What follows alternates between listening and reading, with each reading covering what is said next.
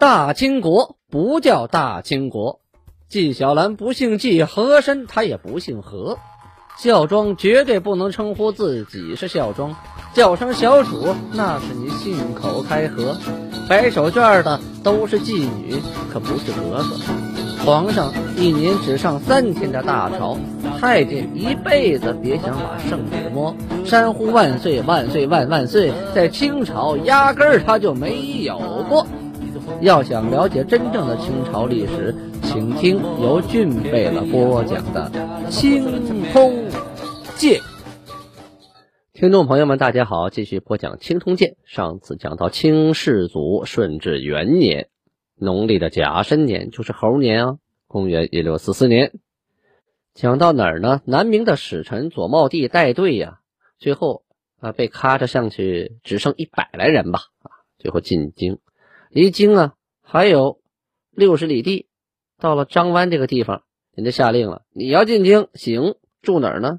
住四仪馆。这个仪可是夷人的夷呀。你本来人家是主人，现在住在四仪馆，行蜀国的进见礼。左茂帝是据理力争啊，这怎么行呢？咱们讲道理啊，这原来谁是主人呢？啊，现在不宾主倒置了吗？啊，你这是喧宾夺主啊！你们是想干什么呀？这个这各个道理来讲，呃，最后呢，呃，清军也退了一步。毕竟呢，当时也没有决定说把南明拿下。道理上来说呢，我是帮助明朝啊管理国家，帮你报仇来了，面子上还是要过得去的。瞬间就让你住四仪馆，好像我的狼子野心展示的太快哈。最后决定让南明的这些大臣呢和使者住哪儿呢？住鸿胪寺。哎，这相对来说，这这这个级别不一样了。鸿胪寺啊，有些听众你别误会啊，鸿胪寺可不是寺庙啊。这个寺啊，在古代呀，它是政府机关。比如说，听说大理寺正清什么大理寺，对吧？这个大理寺的意思，它可不是一个寺庙啊。所以这个庙是庙，寺是寺。当你认为寺讲的时候呢，这个和尚就有就有一个国家机关的这么一个意思了啊。咱们说这个鸿胪寺。啊，这个鸿胪寺在清代啊，有太常寺、光禄寺、鸿胪寺和太仆寺啊，每个寺呢都有自己具体的职能。那鸿胪寺具体干什么的呢？它是主管朝廷礼仪、朝会还有宴会啊，干这个用的，是传于明制，这是明朝就有的，是跟明朝学习的，属于礼部。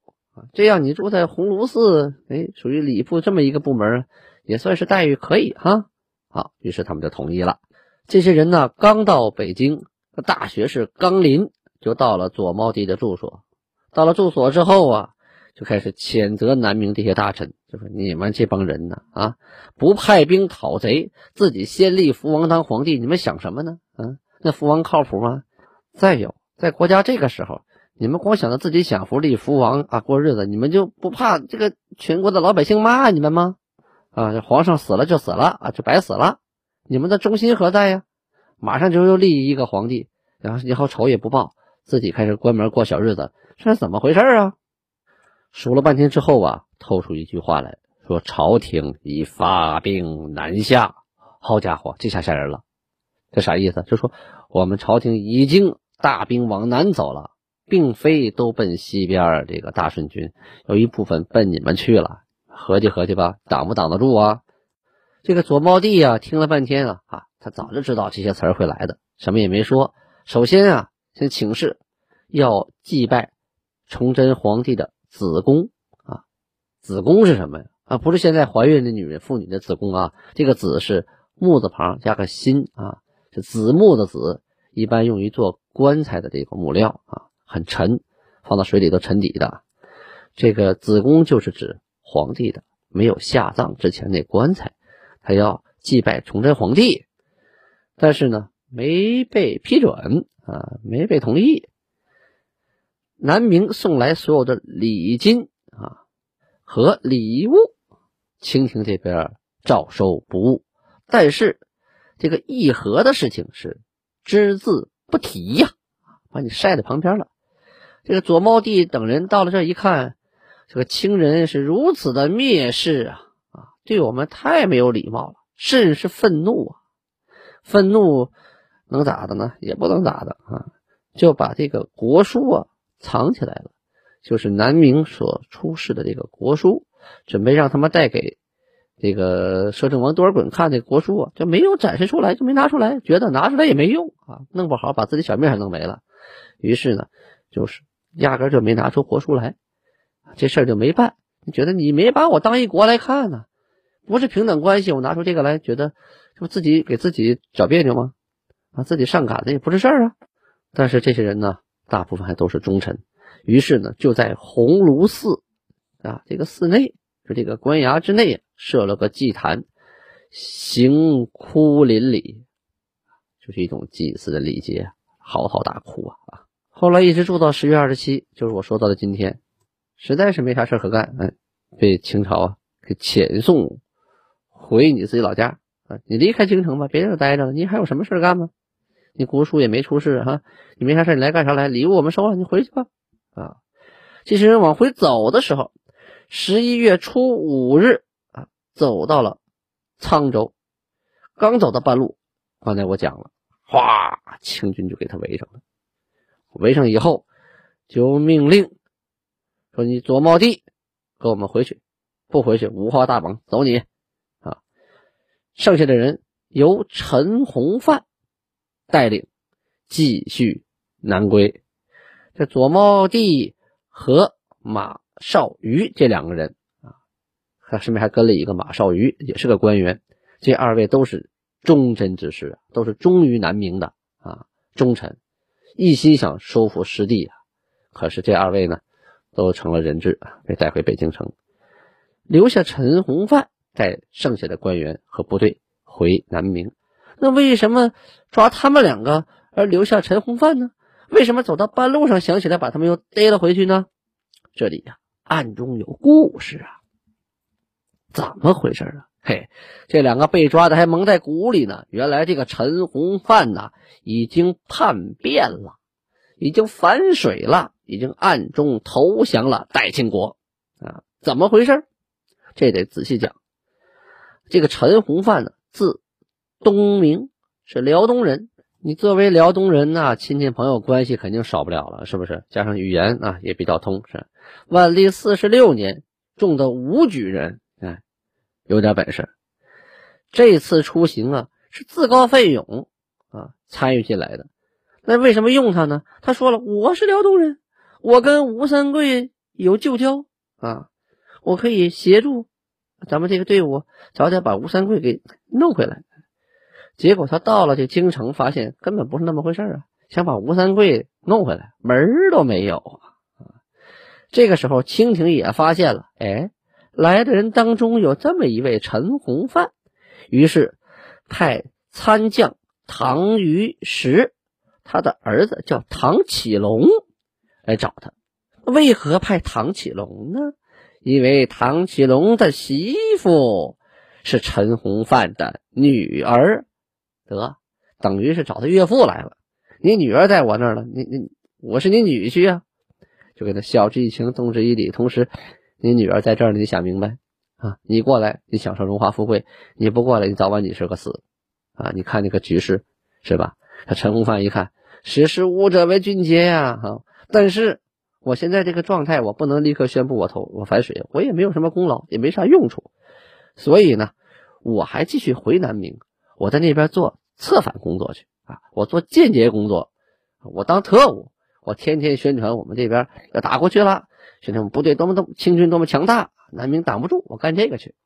但是有一条啊，我回去以后，我得能说话，啊，得有力度啊，我上面有俩人，一个左茂帝。一个马少瑜，这二位忠于南明啊，宁死不屈型的，所以怎么的，你不能让他们跟我一块回去，要不然我就展不开手脚了。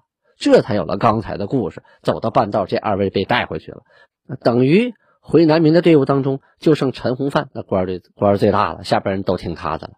而倒霉的这二位 马少瑜和左茂帝还蒙在鼓里呢，还不知道是谁把他出卖了呢。好，放下陈洪范这个奸细，咱们先不说啊，接着往下讲。档案十一月十二日就记录了，史可法决定提师北上，派兵去救援宿迁啊。这个宿迁的地方啊，被清兵一部分清兵给提前占领了，但是来的部队啊并不多，所以呢，大军明大军一到啊，清军立拔营而去啊，不跟你正面交锋，知道打也打不过你啊，你这人太多了啊。这故事从前边说，上个月的末月末的时候，这个史可法呀就上了一封奏书啊。说，请讨贼御敌，以图恢复书啊。这里边呢说，吕德北来唐报啊，唐报就是军报啊，这是战争的这个第一时间的这个汇报啊。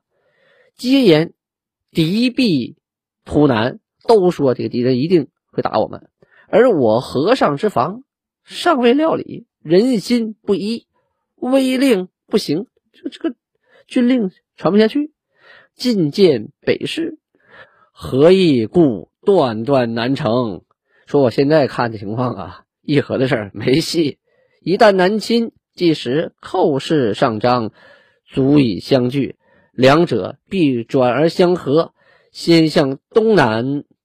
就是说呀，一旦向我们进攻过来，就算大顺军那边闹得再欢，清军也挡得住，肯定主要还是奔我们来呀。所以呢，我们指望这大顺军那边帮我们牵制清军兵力啊，但是没戏啊。宗社安危决于此日，赶快的做决断了，要不然呢，国家保不住了。今宜速发讨贼之诏，严责臣于四镇，使西检精锐，直指秦关，悬上赏以待有功，假便宜而则成效。是说。让赶快发兵讨贼，下诏书，命令这个四镇的总兵跟我一起，派出所有精兵直指清官，悬重赏，奖励有功之人啊，给大将以便于行事之权，以达到最好的成效。后边又说了，治兵行讨贼最苦无粮，搜刮既不可行，劝书一绝。难强，四宜将内库一应本折，进行催借，凑计军需，其余不及之工程，可以之凡费，一切报罢。这段话真得解释解释啊！是说当兵打仗最怕什么？最怕没饭吃，没粮食啊！粮食跟不上，那当兵怎么打仗？饿着肚子，肯定逃跑了。可是粮食怎么解决？搜刮老百姓，这这绝对不行！这个啊，把民心这给弄散了。劝书，劝书是什么意思？劝书啊，是劝这些有钱的、有势的这些啊大老板啊乡绅，让他们捐粮，让地主捐粮。你得罪自那个地主阶级，这也不靠谱啊！你凭啥捐呢？你自己好不容易攒那点粮还不够吃呢，是吧？就你让都捐了，捐了你不给人钱，这也不靠谱，人家也不愿意捐。所以呢。我提的建议是将内阁大库所有能当钱的都划了划了吧，啊，一律都花在刀刃上吧，以供军需。其余的什么建房子、修宫殿，什么太后修那花园啊，你又选妃子，又选，给他停一停吧，这都不是着急的事儿。火烧眉毛，咱先顾眼前，好不好啊？就这些事儿。可是啊，你说你的，人家做人家的，这叫皇上不急太监急啊。朝夕之宴看，左右之贡献，一切谢绝。就你早晚的请客吃饭呢，皇上这些事儿啊，他都花钱呢啊。还有左右向你的贡献呢，还有你赏赐啊，这这都是要花钱的，全都谢绝啊。即事关典礼，万不容废者，亦亦盖从简约。哎，就是这些国家的大典，实在是不能停的，那我们就简单的办。大事从简，少花点钱。必武皇就是必定啊！我的皇上您呐，早作夜思，念祖宗之宏业，怀先帝之深仇，振举朝之精神，萃四方之物力，以并于选将练兵，灭寇御敌之仪式。疏忽人心犹可鼓，天意尚可回耳啊！是说皇帝呀。您如果啊大刀阔斧的，真要是为这个国家带头啊，那样的话，老百姓的人心可能会受到鼓动，这个天意尚可回，是说我们可能还有回旋的余地，可能还能保住这个国家呀。史可法为什么要说，嗯，这个福王你要早作夜思，要念祖宗红叶，怀先帝深仇，振举朝之精神，摧四方之物力，有选将练兵，有灭寇御敌，是因为你压根没干这些事儿，一件都没干呢，正事一点没干呢，又选妃子，又选太监，皇后、太皇太后又又修园子，就是吃喝玩乐的。你这正事不干，哪怕你干一件子也靠谱，这么多你要都做了。有可能，有可能啊，有可能我们国家还有一丝希望。这些人差一件不做都没戏。从这些言语当中能看到一个忠臣呐，他的心在滴血呀。这一封奏书啊，就是给皇帝递上那个折子呀，可谓是情深意切呀。这个时候福王看了以后，不是福王啊，这是弘光皇帝了啊。看完以后批怎么批复的呢？也有词儿，说是誓师北伐，光复旧业。岂非志愿？难道不是我想的吗？但外界不至百用溃处，时富抗旱，摧苛时难，捉襟漏肘，徒烦养污。就是说了一半天，全是全是借口啊，各种借口啊，这钱也收不上来，外边的也不送过来，我这家里也空啊。后边又说西宫大婚等费，日从。啊，省约，就是我这个结婚的事我都花的钱很少啊啊，内库的物料正在一折啊，余折朕已息，就这这个这个我已经开始勤俭节约了啊，告诉你了，嗯，其他的事情我都知道了，也不表态啊。说白了呢，就是史可法这些呃情真意切的话，这个这个福王啊，就刚立的这个从。弘光皇帝压根他就没看上眼，就没往心里去。他想的就是哦，该打仗了哈，得让我掏腰包了。哎呀，我这刚攒点钱，我掏多少呢？我哪地方省点呢？表示表示吧，我省点啊啊，掏太多我也掏不出来。他想的全是这事儿。史可法不管你那个钱到不到，我这该上得上啊。军情紧急呀，带兵北上。第二天就到达了清江铺，说今天江苏省的清江啊，部署分训筑垒。这训就阵地啊，分布各方的营地，各方的营地做好以后，建筑堡垒，还得修筑工事啊啊，修筑完工事，各地分守驻防，筹划河防沿河的防范。后来呢，听到报说清军呢进了海州，就是今天的江苏连云港啊。紧接着破了宿迁，就拿下就刚才我们说宿迁那个地方啊。于是呢，他就派遣将领。赶紧发兵夺回宿迁。这清军一看啊，大兵来了，哎，撤了营，拔营走了啊。这捷报啊，马上就传到南京，这是好消息，太令人振奋了。都说清军厉害呀，我们大军一到，你他吓跑了。哎呦喂，可把这个南明的这个上下可美坏喽啊！传到南京之后，哎，有个人反应不一样，这个马士英反而是讥讽嘲笑说。此使道林之妙用也。嗯，什么意思？说这是史可法呀，使的一招妙计啊！这是这是这这是这一个套路啊！这什么套路呢？说遂将木矣阳和将立，立应续功，耗费钱粮，立应销算，就该结算。盖为续功销算地也。什么意思？就说史可法带的这些。兵啊将啊，这玩意打一年了，那年终不得发点奖金啥的呀，是吧？那奖金得论功行赏啊，没点功不行啊。哎，这事儿，那举功啊，所有的兵全上打那一小股部队，那小股部队肯定吓跑了，吓跑了都有功啊，都有功，这有理由了。这到年底了，你该发奖金了，哎，该结算了，是粮啊，是耗费呀，都得算吧，国家发钱嘛，这是他要钱的一个套路啊，不要上当。这是马士英说的。要不怎么说不怕没好事，就怕没好人呢？档案十一月十四日记录，大顺军兵溃山西呀。固山额真叶臣率领的清军从固关攻入山西，一路是重创大顺军的留守部队啊，给他们打得稀里哗啦。于十月十三日，用红衣大炮轰开了太原城。大顺军的守太原将领叫陈有福。当场战死。归太原府管辖的五州二十个县皆被拿下。紧接着，清军就向汾州、平阳继续追击大顺军。农历十一月十四日，山西巡抚马国柱上来奏报说，大兵已经进入平阳府，整个山西全省一律拿下，是全部收入囊中，列入版图。这边李自成是越来越。越惨，兵越来越少，地盘越来越小，而那边张献忠呢，却在成都登基称帝。好，欲知后事如何，咱们明天接着说。还是那句话，如果您支持青铜剑，嗯，别忘了从微信里拿出点零钱赞助一下吧，不在多少。这么多人听青铜剑，一人一毛钱，也不至于一个月收到几十块，连五十都到不了吧？不会吧？你只要一个月出一毛。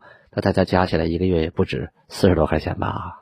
多惨呐！军备了辛辛苦苦录了一年多，青铜剑从排名二百来位排到现在五百多位，全靠大家支持和努力了，真的让人很感慨啊！什么网红啊，什么主播呀，美女啊，摇着屁股晃个脑袋啊，耍耍嗲，一天就能挣个几十万。嗯，这个真正费劲的录正史，没人听，有人听也没人给钱，很惨啊！